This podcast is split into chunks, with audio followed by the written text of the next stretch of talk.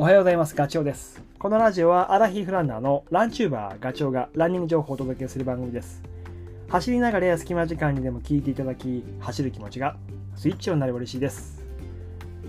YouTube チャンネルガチオのランチャンネル登録者数が3万人を達成しました。本当に感謝しかありません。ありがとうございます。えー昨日ですね YouTube のショート動画であの達成3万人達成したよっていう報告をしています。どんな形がいいのかなって思ってまあ自分らしいっていうことで ちょっとイラストでねあのー書いたんですけどあの気持ちを。まあ気持ちって言っても感謝しかないんですけどありがとうっていうその気持ちを書き添えて配信しています。いやいやいや、本当思い返すと4年前の夏に始めたんですよ。ここまでね、続くとは、それも登録者数3万人を超えるとは、これっぽっちも想像していませんでした。改めて何本配信したのかなって数えてみたら、435本。これは週あたりに割ると、だいたい1.5本なんですよね。だから1本か2本を毎週配信し続けたということになります。これはね、自分でもびっくりですね。よくもまあ、ネタが 持ったなという感じかな。今でもね、あのま今月、当月の配信スケジュールってもう最最初に決めちゃうんですよ。月始めに。だから、その月は心配ないんだけど、その来月次の月どうすんだっていうことを考えるともうそわそわしちゃうんですよね。それがもう4年間続いてきて今も 10月どうしようかなって考えてるそんな感じなんですけど。僕はあのあのマラソン大会じゃないけどイメージはね42キロを走り切るためにその電柱道にある電柱一本一本を目指して走るってよく言うじゃないですか。手前の電柱を目指してそれが走り切れたらその次を目指すって。そんな感じなんですよね。本当にすごろくの駒を進めるような感じであのなんとかここまで来た感じです。僕はそもそも走るっていうと長い距離多い。淡々と走り続けること。まあ今となれば苦手ではないなっていうのはちょっと気づいたんだけどそれって走って気づいたのかもしくは YouTube をこう続けてきてそう思ったのかそれは分かんないですね。どっちで気づいたんだろう。まああのー少なくとも淡々と行くことがとても嫌いとかいうわけではなくどちらかというとあのーまあ好んでやれる方かもしれないですね。まあもう情報配信すること、まあ走ることもそうだけど、ライフワークみたいになってるんで、これをやめちゃうと、走るのも配信するのもやめちゃうと、まあ僕じゃなくなっちゃう気がするので、これはね、あの自分自身の精神的な安定とかね、今後生きる上での、ちょっと重い話かもしれないけど、モチベーションという意味では、このライフワークはずっと続けていこうと思いますので、あのぜひ お付き合いいただければ嬉しいです。そもそもね、そう、今日のタイトルじゃないですけど、走り始めたのはダイエット目的で、ロードを走り始めたんですよね。体重を減らさないと、その会社の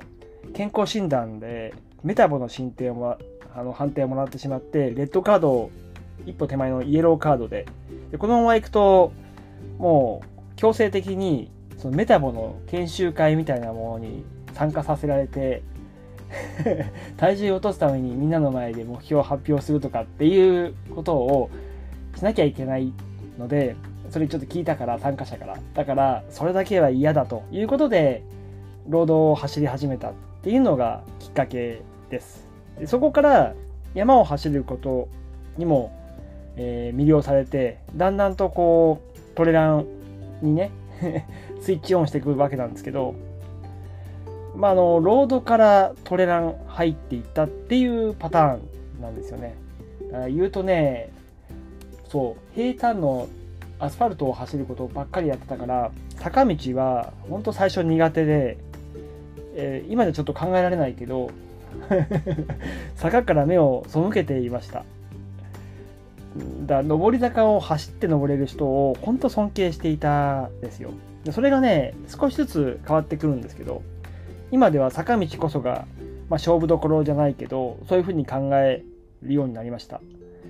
でこれは一つ僕が振り返って言えることは坂道の、えー、強さというか今日坂道に強くなるための、まあ、体勢トレーニングこれやれば確実に強くなる。それは言い切れます。今苦手な人もやれば強くなる。だから今ロードをやっていてロードランやっていてトレランやりたいなっていうふうに思ってる方は、えー、ちょっと練習さえすれば入入ってこれます。そしてロードで培った走力が生きる。これ言い切れますのでぜひ。じゃあどんなトレーニングすればいいのかっていうのをちょっと残りの時間でお話しすると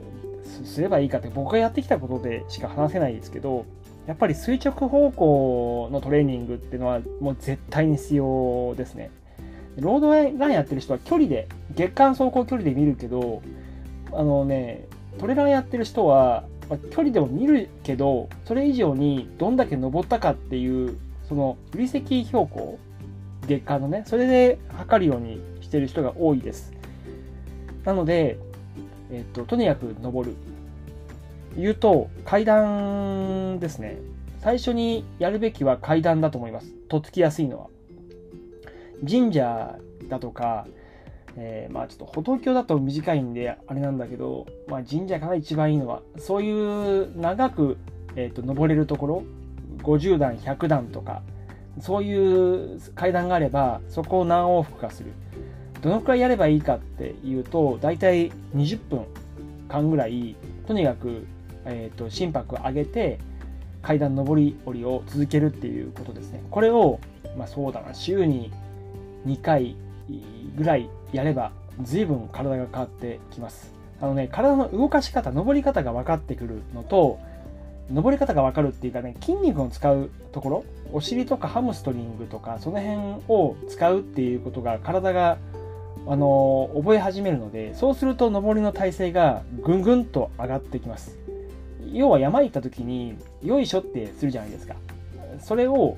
階段を上り下りすることでもう必然連続してやるわけだからそれは強くなりますよ